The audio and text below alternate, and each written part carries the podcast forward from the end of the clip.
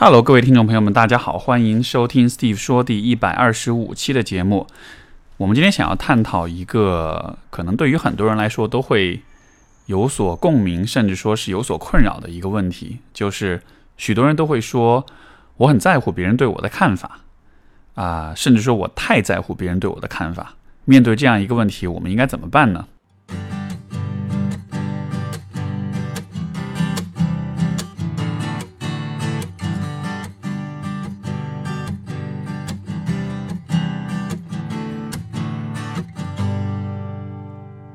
这个话题我们从一个听众来信说起吧。有一位听众叫七七，然后他大概跟我分享了这样一些问题，就是，嗯，我是一名留学生。前段时间准备留学的各种事情，有些压力。从那时候就开始经常听您的节目，和我同住的同学以前是一个班的，所以多少有些了解，都是点头之交，没有深入交谈过。其实我担心他们会发现我和他们在社交上、社交方式上不是一类人，会对我失望，和他们相处起来有些卡住的地方。啊，特别是在每天的相处、住在一起的人这方面，我从小到大都有一些困惑。我最近发现，我不希望或者害怕身边的人。有特别呃害怕和身边的人有特别多对话，我认为我很少和别人说话的一个原因是，啊社交对我来说是需要很有价值、很有质量的。其次，当我说话的时候，还是担心别人会不喜欢我，否则我很难去自由的、有安全感的去探讨。例如，很多时候我想我也是这么想，就是我想说我也是这么想的，或者说出自己的想法时，脑子里就会蹦出啊担心别人不喜欢我这样的一些想法。虽然这种想法从来没有得到任何的证实，然后结果就是我不能很冲动的去表达自己的想法，就选择逃避，选择自己一个人。到底该不该冲动的表达自己呢？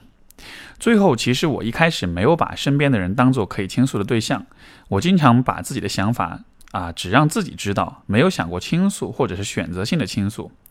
人是怎样愿意和别人倾诉的呢？我只会比较，我只会和比较熟悉的人倾诉。即使面对有些好感的人，也许一开始会主动说话，但不会一直主动找话题聊。啊，如果不说话啊，就没法更加熟悉，会让别人认为我不在意他们。和我关系变好的情况，似乎都是因为对方很积极主动的带带动了我。但和我一起住的同学好像也和我一样，可能他们也和我一样交流没有安全感，所以没法变熟悉。我感觉他们也在期待着我说出我的想法，但都没有直接问我。另一个问题是，和身边的朋友能说话能说的话有哪些呢？因为我发现我经常没有话题可聊，有时会在一些小事上帮助别人，但我不确定对方会在我遇到困难的时候帮助我。其实我也渴望被需要，但做不到不在意别人对我的看法。我很好奇，人们都是怎样区分什么样的人是即使没有相处很长时间也愿意熟悉彼此的，什么样的人是远距离的没有必要熟悉彼此的。最近我越来越感到没有安全感，期望期待得到您的解答。看上去七七是个学生党啊，年纪可能比较轻，然后社会阅历和与人交往的经验也许比较少，所以说我觉得会有这样的困惑，我非常能理解。事实上，这也是就比如回想起我自己学生时代，同样也是有这样一些困惑的，就是我和别人之间这一层关系应该怎么去相处跟建立，然后其实这一切都是非常非常模糊的。但是我觉得这个问题在很大程度上，它其实就是要靠时间，靠你的积累，靠你的尝试试错，你做出了很多尝试之后。对于如何去处理人际关系这个事情的啊把握和信心，自然就会增加。所以我觉得啊，如果你是处在这样一种阶段的话，这其实可能就是我们在成长过程中必然经历的一个阶段。因为当我们从呃青少年走向成年人的时候，在从这个发展的人生发展阶段的角度来说，不同阶段会有不同的核心目标，对吧？然后，但是在啊 young adults 这个。你呃，我们这个应该怎么翻译？二十出头的年轻人，最主要需要解决的问题就是和别人的关系问题。当然，你不能说这一切都是靠时间就可以解决的，因为实际上也有许多人可能到了二十多岁、三十多岁，甚至四十多岁的时候，他们还是会有一个困扰，就是非常在意别人的看法。啊，这也是比如说我在咨询里面来访者经常提到的一个问题，而且当他们提到。在意别人看法这个事情的时候，似乎就往往都是以一种比较负面的和自我批判的一种角度来提的。很多人会自责，觉得哎，我我特别在乎别人看法，我觉得这样特别不好，因为我因为这样会让我很敏感，会让我很没有自己主见，会让我特别的看别人脸色行事，就好像是这是一个人格当中的一种缺陷的样子。但是今天我想分享的观点就是，这样子看这个问题可能是错的。我们应该怎么理解就是在乎别人看法这件事情呢？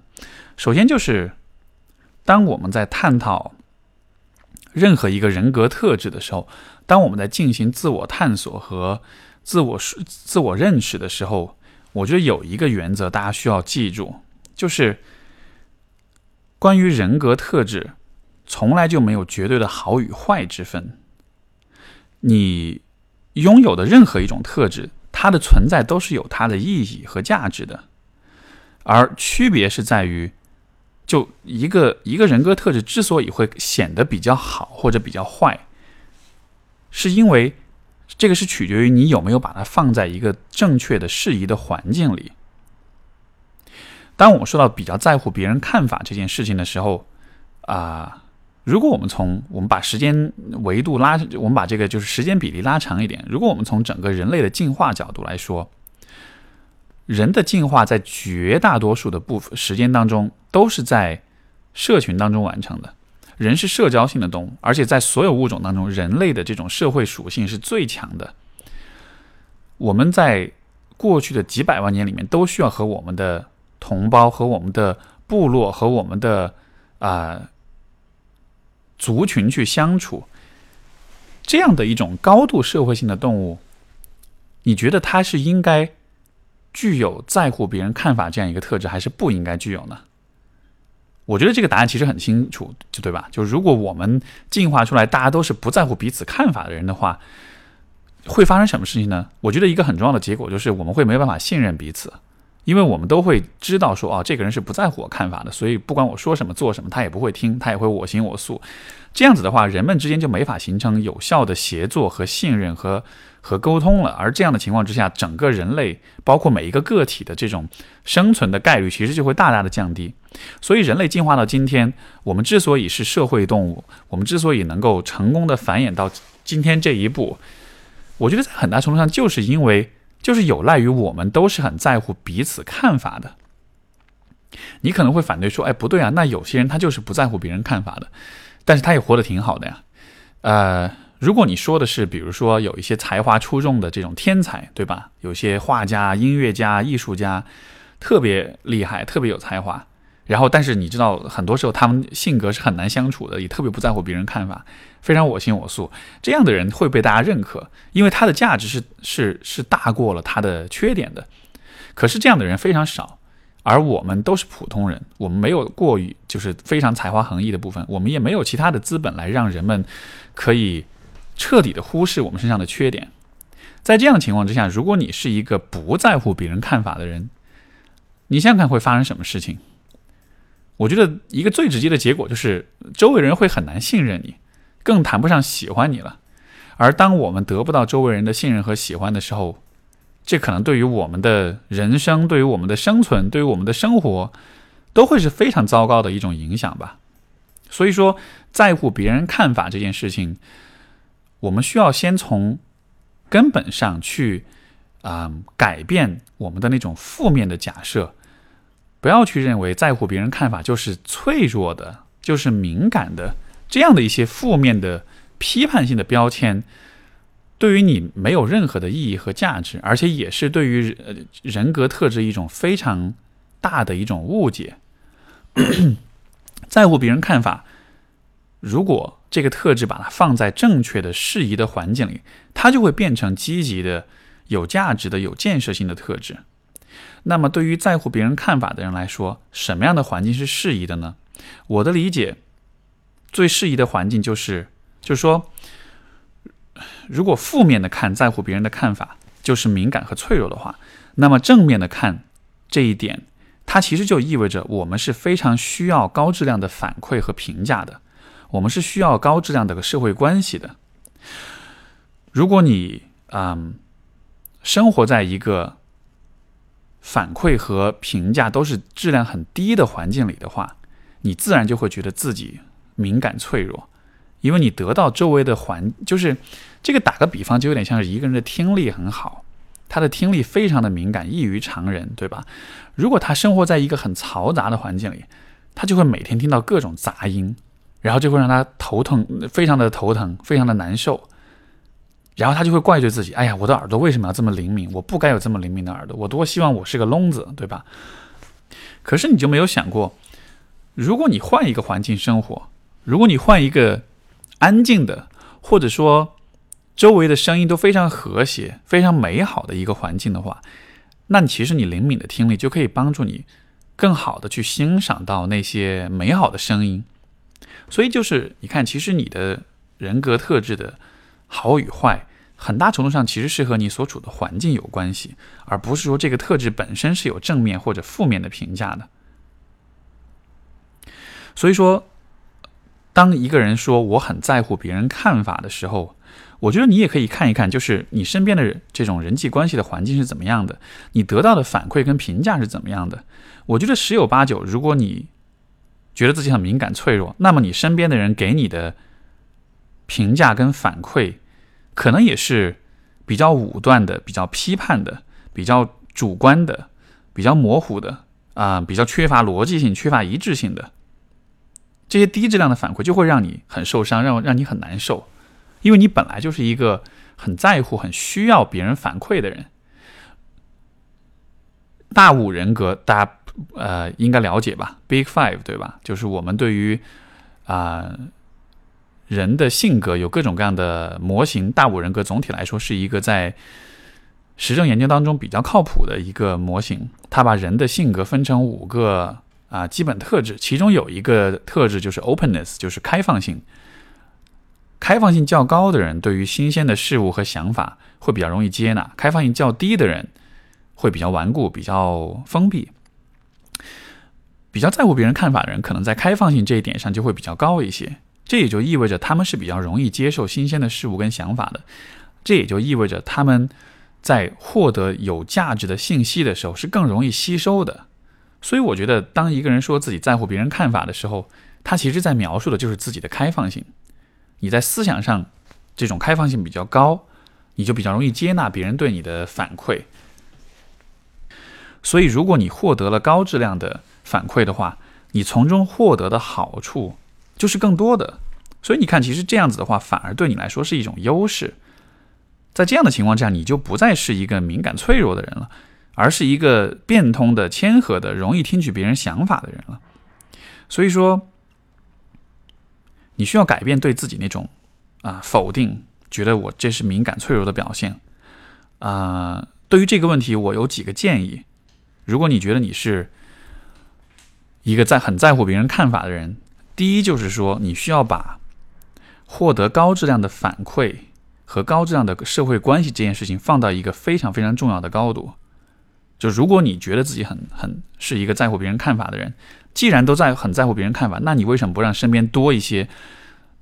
靠谱的、可信任的、真的能够给你高质量反馈的人呢？对吧？把这个作为你人生当中特别特别重要的一件事情来做，甚至是最重要的事情来做。否则的话，你就会像温水煮青蛙一样适应了一个充满低质量反馈的环境，而你这样一个敏感的人，在这种环境里受到的伤害就会更大。所以说，努力为自己创造一种啊高质量关系和反馈这样一种环境，这是一个非常重要的目标。对于我们的这个这位朋友七七来说，其实他也会面临这样一个问题，因为他自己也有提到，就是对他来说，社交希望是有质量的，希望是啊有深度的。所以说这一点我也非常有共鸣，因为就像对于我来说，其实有这种高质量的交流对话也是特别重要的，所以我才会做这个播客，通过这个播客和。很多朋很多朋友能够坐下来深入的聊天，对吧？所以我觉得每一个人也可以发展出自己的一些方法跟策略，在生活中能有一些机会和一个人进行一些深聊。啊，第二个建议是什么呢？就是我觉得每一个人都可以去问问看你自己，什么样的反馈，什么样的关系什么样的互动是让你感到满意的？给出自己明确自己的一些比较清晰的定义。如果对于你来说，你很在乎别人的看法，那么哪些看法啊是能够帮助你获益的？哪些看法是能是对你有好处的？我自己的定义，别人给你的反馈啊，高质量的反馈可能是啊，需要是基于对你的充分的聆听和了解。需要是基于对问题的全面的评估，而且这种反馈可能是需要比较坦诚、比较直率，但同时又不太具有攻击性和这种批判性的。另外，就是给你反馈、跟你交流的人，他的意图是希望帮你变得更好，而不是说他自己有什么自私的目的，他希望来利用你、来打压你。包括就是这样的呃呃反馈也好、评价也好，可能是需要有。比较系统而且比较一致的，不是说双重双重标准，或者是今天说一套，明天说一套这样子的，就是，嗯，你可以试图去给自己建立一套比较清晰的判断标准，这样子的话，当你在遇到不同的人的时候，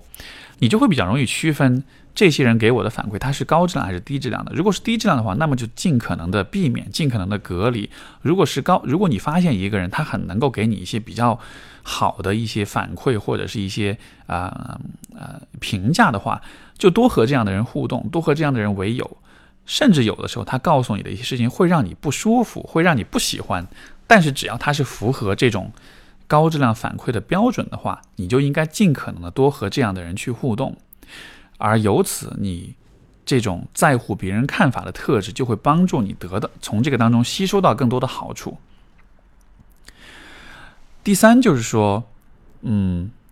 当你遭到别人批判、否定的时候，会体验到那种糟糕的感觉，对吧？啊，如果你觉得自己比较敏感、脆弱啦，然后被否定的时候，你会感觉很自卑，会感觉很羞耻。但是我觉得不要太快把这种。感觉和自己的自我价值联系在一起，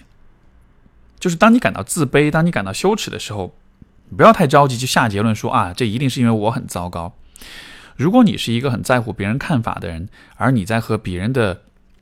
互动当中感觉到了那种自卑与羞耻，你应该换个角度来看，这种解这种感觉，它很有可能是在警告你说，这是一条低质量的反馈。你要小心的对待，你不要轻易的相信，因为许多情况之下，我们其实我们所感觉到的其实是对低质量的反馈和关系的排斥感。我们感觉到的并不是对自己的不满，并不是对自己的否定，但是呢，很多时候我们会把这种感觉混淆或者是误解，会认为哇，如果我感觉到别人批判我，如果感觉到不适，那么一定是因为是我是我的问题。对吧？所以换一换一个角度去看，这可能是你的内心在提提示着你，你要小心哦。这个时候，作为一个听觉很灵敏的人，你的头疼可能是因为你听到的是杂音，而不是因为你耳朵太灵敏。然后，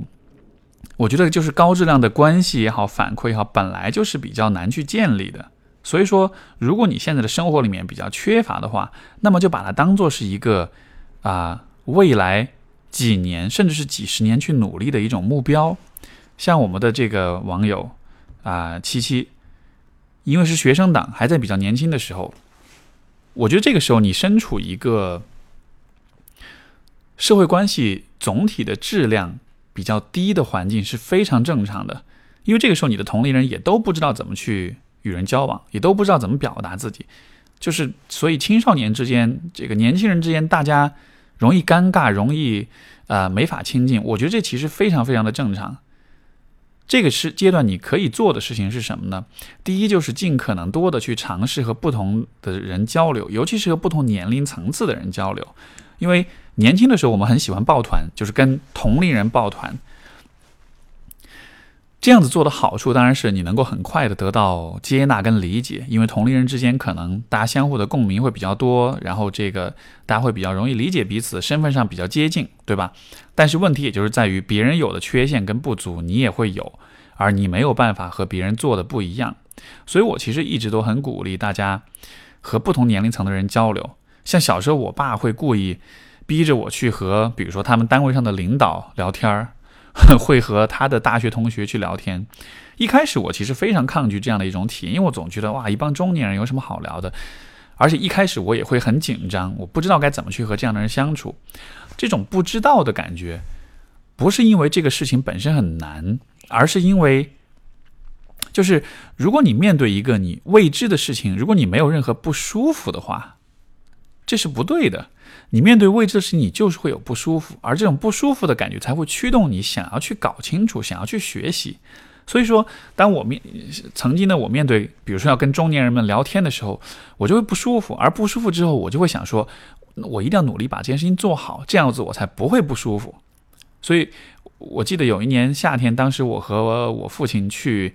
啊，去到深圳，因为当时他们大学同学会在那边开开这个就是同学会，然后当时我爸忽悠我说啊，其他的大学同学也都会带他们的小孩去，所以都是年轻人了，去玩呗。我就想，好吧，那就去了。去了之后发现只有我一个小孩，全部都是中年人，然后我要跟他们在一起度过一个星期的时间，这当时对我来说是一件特别特别可怕的事情。但是一个星期之后，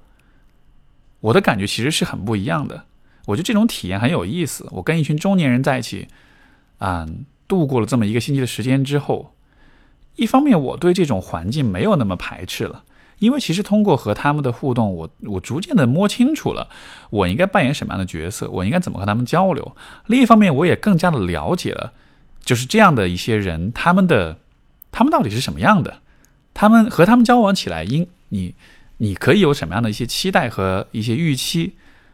所以这个部分反而就变成了一个我比较熟悉、比较有信心的这样一个领域。所以我觉得这就是我们能够去啊积累起社交上自信的一种很重要的方式。然后我觉得另外还有一个点就是在于你需要有意识的去模仿和学习一些比较好的人际交往的一些技巧。虽然我们说嗯高质量的社交是需要发自内心，是需要坦诚。是需要啊有比较好的这种初心，但是另一方面，我完全不否认技巧的重要性。所以说，比如说对于七七来说，我觉得有一些技巧是你立刻可以去尝试的。一方面就是你可以主动的去表达自己的一些想法，其实你自己已经意识到这个问题，对吧？就是好像你和同学之间，大家都是在等着对方先迈出那一步，然后大家可能都是。带有很多的不确定性，在这样的情况之下，谁先迈出那一步，谁可能就把握了去改善关系的啊主动权。又包括，比如说，很多时候你总是在想，我要不要去冲动的表达我自己的想法？其实你有没有想过，与其去表达自己的想法，一种更安全也更自然的方式，难道不是啊去帮助对方进一步表达他的想法吗？比如说，你可以对向对方提问啊，比如对方告诉你一件什么事情，你可以问问他，看他，哎，这件事情很有意思，能不能更多的说说看，对吧？通过提问的方式帮他去展开他的一些想法，这样子的话会让对话更更顺畅，而对方在回答问题的时候，你其实也有你也就有了空间，有了时间去思考接下来我要说什么。所以说，有这样的一些方法技巧的存在，它可以让你变得更自信、更放松。当你更放松的时候，你在人际交往当中也就有更多的时间去注意到很多的细节，啊，有很多的时间去思考自己要做什么。而当你进入到这样一种比较放松跟自然的状态的时候，啊，社交就不会成为那么一件很可怕的事情，你也就更有能力去把握你和什么样的人建立关系。然后，在一开始可能我们会希望和所有的人都建立关系。但是如果前面所讲，如果你是个很在乎别人看法的人，那么你未来的这个人生发展当中，你需要有意识的去做的事情，就是对于那些比较低质量的关系，或者是给你低质量反馈的人，他们会需要逐渐的退出历史的舞台。你需要在生活中越来越多的在身边聚集那些，嗯，可以和你形成好的关系，也可以给你高质量反馈的这样的人。这样的人聚集的越多，对你的成长跟发展也是越有利的，而你也会越来越多的发现，所谓的在乎别人看法这样一个特质，到了后来，它会成为非常好的啊一种优势。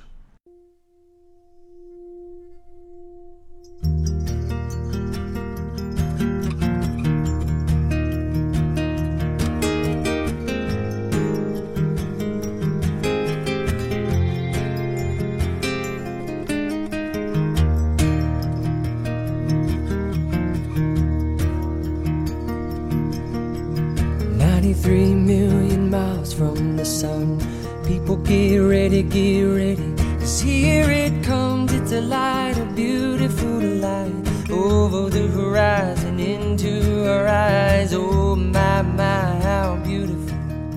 Oh my beautiful mother, she told me, son, in life you're gonna go far. If you do it right, you'll love where you are.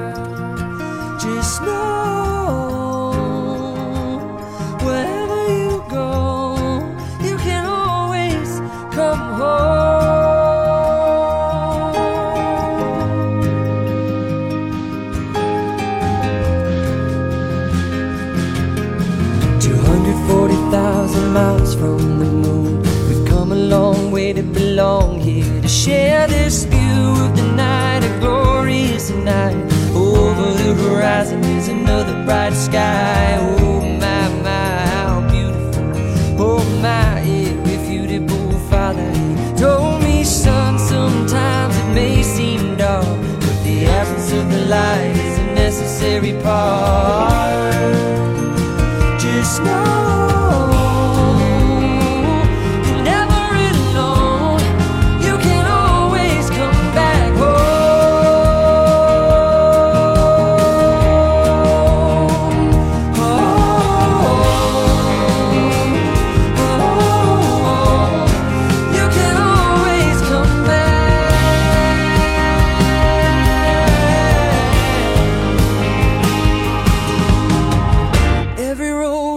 slippery slope. There is always a hand that you can hold on to. Looking deeper through the telescope, you can see that your home's inside of you. Just know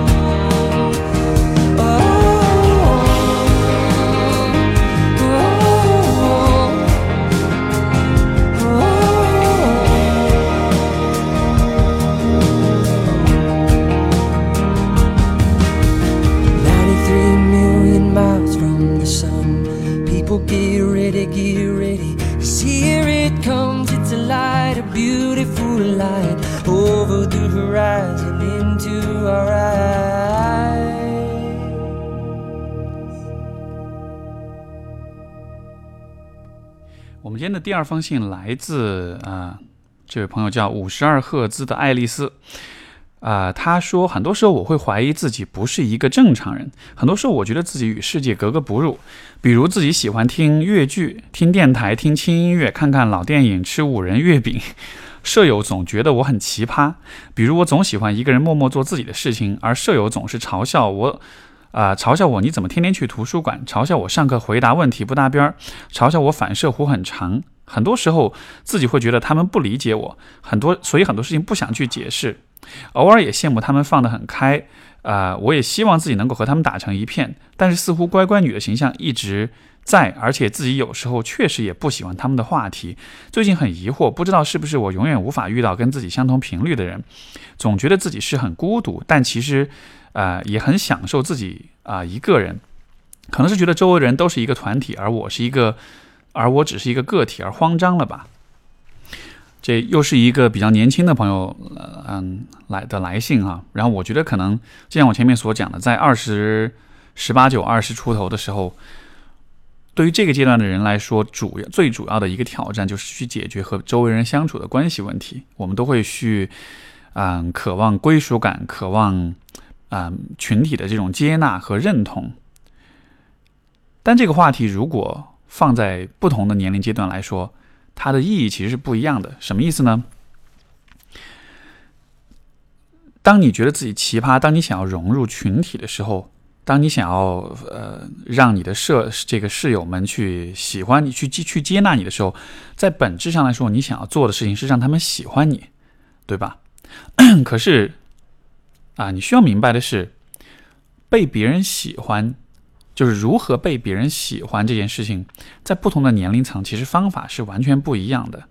在很在这个大家都是年轻人，都是学生党的时候，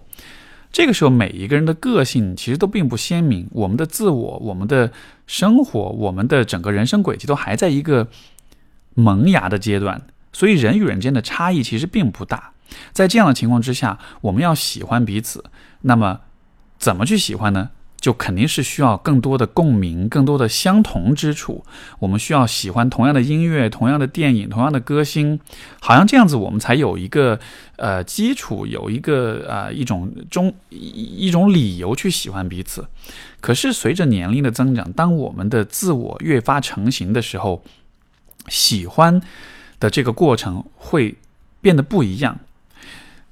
在更大一些的时候。我们会喜欢彼此，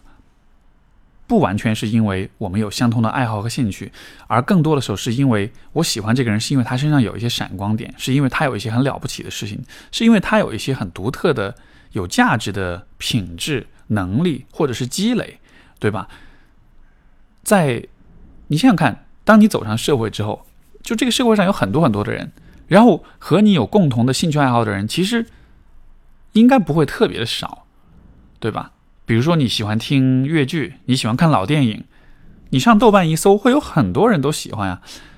但是有了这些共同爱好，有了这种所谓的同频率的感觉之后，你就一定会喜欢这些人吗？我觉得倒不一定。我觉得我们会喜欢，就是我们在茫茫人海当中，最终会发现那些我们喜欢的人，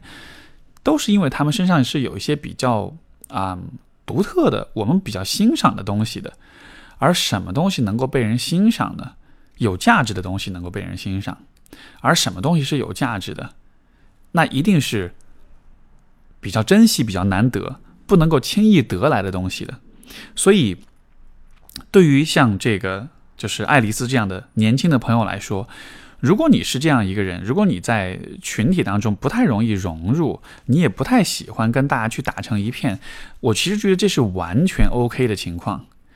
但是你不要因为没有办法融入而就忽视或者放弃对你自己的这种建设。在这个阶段，你可以做的事情是去把那些你喜欢的、在乎的事情做得非常的好，甚至做到极致，做到一种令你满意的状态。这样，其实随着时间的推移，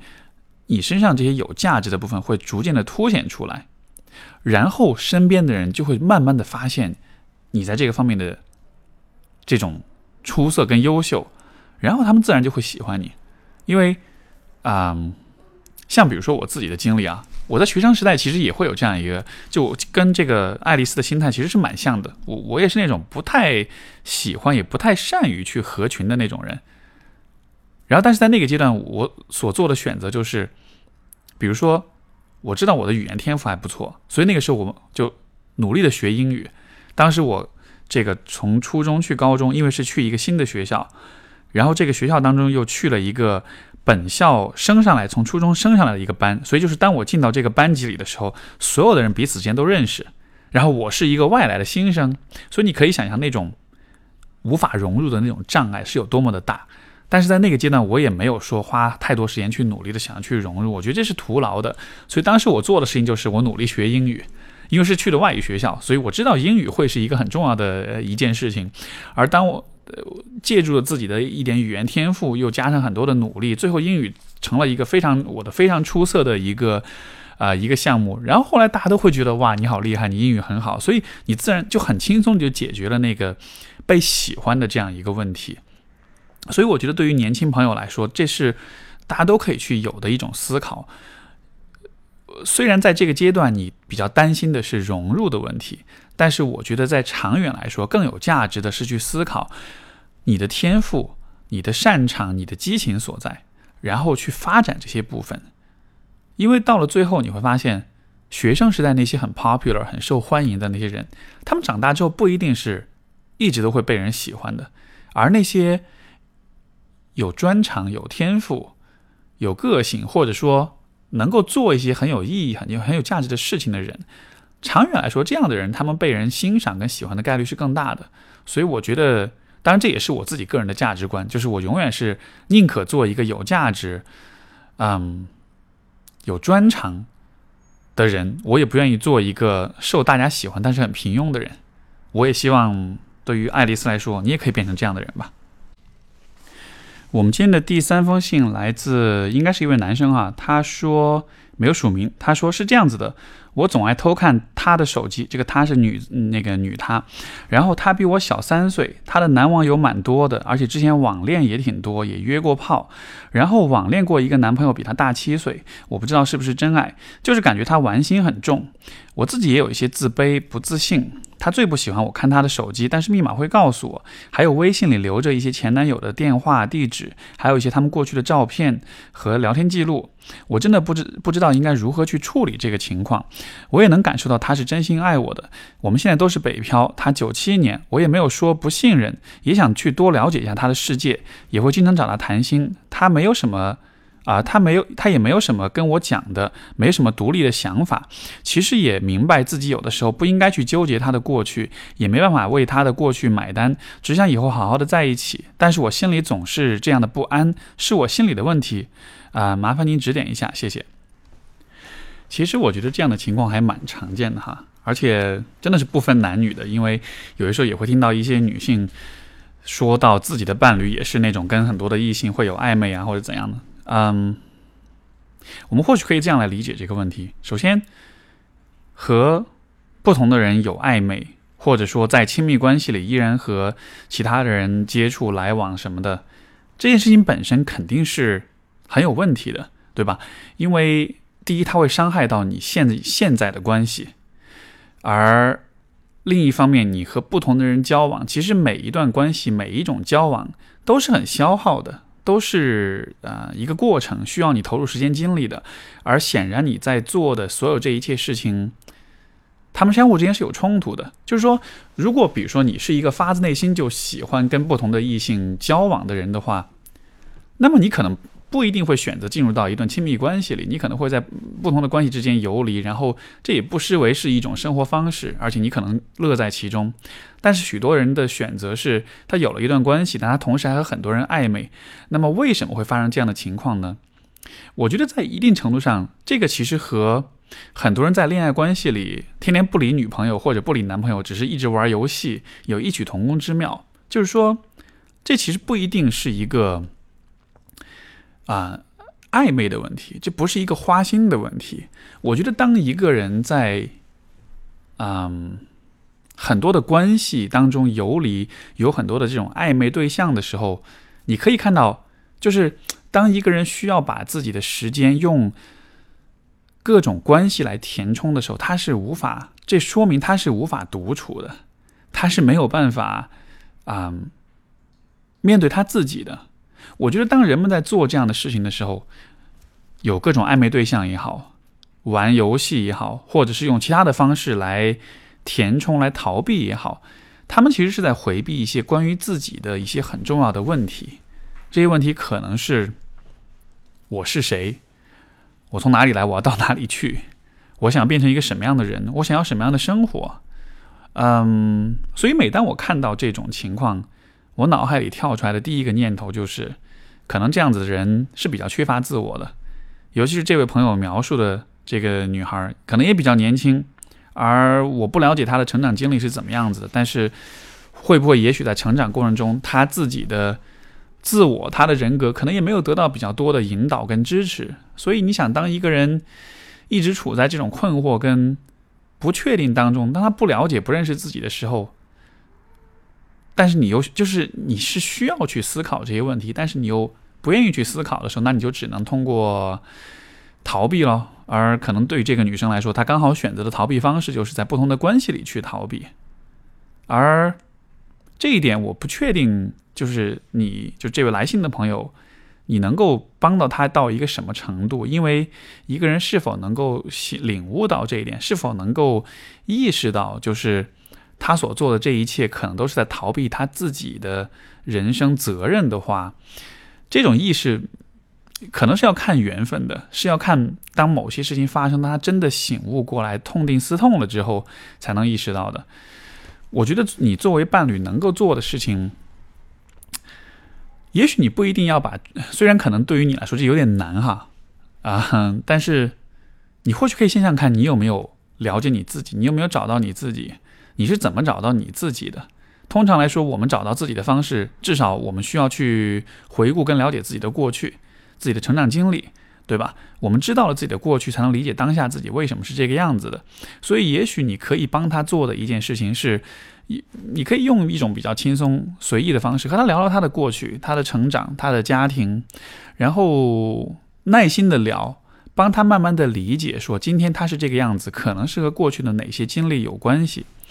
这样的对话看上去好像是没有什么实际的，得不到什么实质性的这种呃结果，或者是解决任何的问题，但是他能够做的是帮一个人逐渐的去培养起自我意识来，培养起一种相对比较独立的啊人格出来。当一个人有了更强的自我意识，有了自己的嗯主观能动性了之后，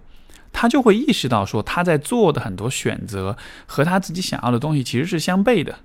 对吧？就显然你的伴侣、你的女朋友，她和你谈恋爱，包括和你的感情也不错。但是显然她在和其他的异性交往的时候，这种行为和她和她就是想和你相处这个目标是相悖的。而为什么人们会做出这样的自相矛盾的选择？我觉得就可以在一定程度上理解为，就是他们就说的简单粗暴一点，就还是比较没有自我吧。一个人没有自我的时候，他就只能对于外界做出一些像像是一种就是反射性的一种本能反应，对吧？谁撩他一下，谁赞美他一下，或者是他看着谁比较帅，他就会根根据自己的那种很本能的那种很情感上的那种直觉反应去做出，呃呃，去去做出一些选择。但是这不是一个有自我意识的人会做的事情。一个有自我意识的人会在。接受了外界的信息和输入之后，他自己会做些判断，做些思考。他会去看一看，我如果本用本能反应去处理每一件事情的话，这是否恰当？这是否会伤害到我的长远的目标和利益？然后他可能会做出一些取舍跟牺牲，然后他可能会做出明智的选择。所以，我觉得当一个人的伴侣是这样一种状态的时候，你可以把这个理解为，就我觉得有的时候我们会。比较快下个结论，他就是花心，对吧？就是就是爱玩儿。当你说一个人爱玩或者花心的时候，这其实并不能改变任何事情，这只能让你给他贴上一个会让你痛苦，也会让他感到反感的标签。但是这并不会让事情有任何的转变。所以我觉得，嗯，作为伴侣，首先你需要承认这是一个，就是他在人生发展历程中很重要的议题。我也没有办法去，呃，任何人都没有办法保证他们可以帮助另一个人去解决这样一些议题，而你作为伴侣能够做的，可能就是从侧面去帮助他去培养、去建立自己的自我意识，然后有了更多的这种思考跟内省的能力之后，或许他就会开始看到。自己的很多选择和行为是和自己所追求的目标相矛盾的，然后他才能做出一些取舍，才能做出一些更为明智的选择。我觉得说到这里，就再延伸一点去讲，就是我们通常会假设人都是有所谓的自由意志的。对吧？我们做任何一个选择的时候，这好像都是我们有意识做出的选择。可是，我觉得自由意识它可，自由意志它可能存在，但它不是一个天生或者自然而然存在的东西。因为人是会被很多的因素所影响的，而很多时候我们不一定意识得到。嗯，所以当你看到，比如说你的女朋友和很多的异性网友交，这个就是交往暧昧的时候。从你的角度，你可能觉得这可能是他自己主动的选择，这是他自己有意识的选择。但是从我的角度，我反而会觉得这恰恰是一个人在无意识的情况下才会有的一种状态。嗯，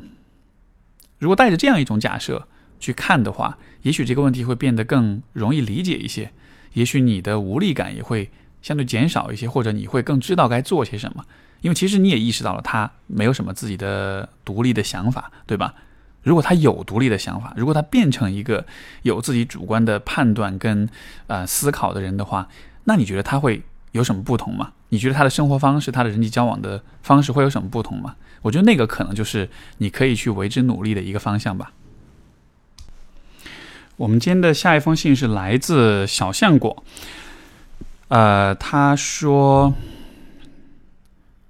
问题是，我能够证实问题是什么？大概在两年前，谈了一场短暂啊，而且并不开心的初恋。分手的方式呢，男生是冷暴力啊，逼我分手。因为是初恋，当时心理调节了有一段时间。你可以想象，那个时候也关注 Steve 老师，你的内容也给了我很多方法上的指导。之后就是毕业。在北京工作，渐渐的与原生家庭剥离。我个人没有原生家庭的大问题，小问题的话，能意识到就是啊解决问题的开始，而且独立生活和工作，自己的自信与能力都在一点点的建设，也能够体会到人格的独立与长大啊，那么有那么一点点的爽。大概在今年春天的时候，我和一个校友在一起了。热恋很很开心美好，可以做真实自己，但我我能感受到上段恋爱给我留下的阴影。现在的男朋友对我很好，我知道他很爱我，也慢慢在喜欢他。上段恋情的阴影就是冷暴力带来的自我否定和负面情绪的蔓延，这种东西不经意间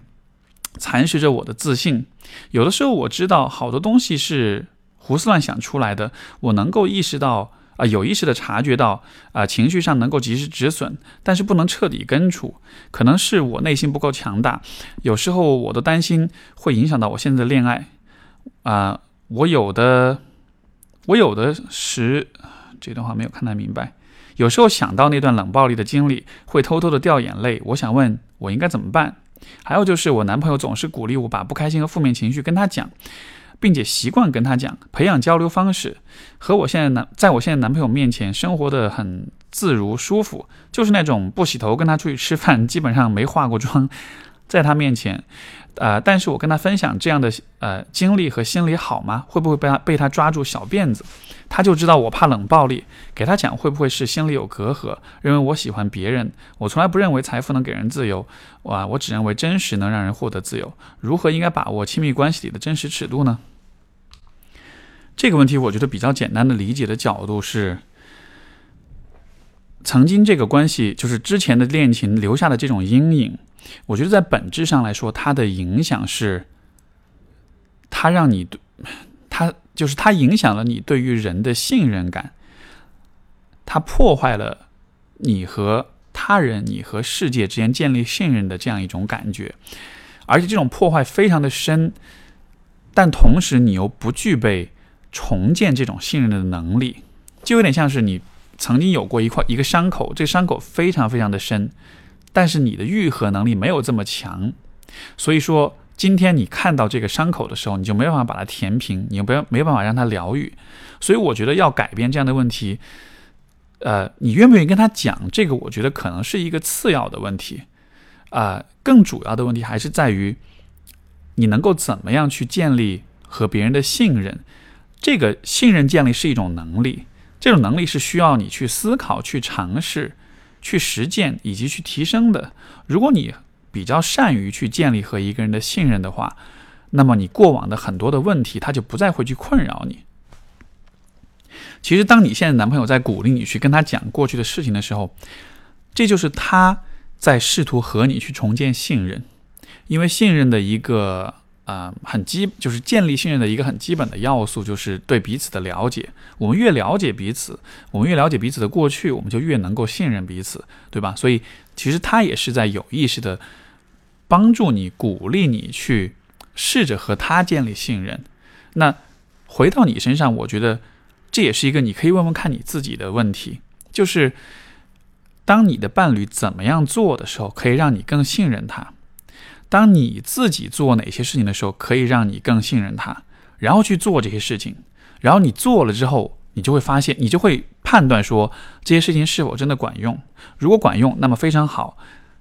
现在你建立信任的能力就提升了。而当你有很强的重建信任的能力的时候，不管过去发生过什么事情，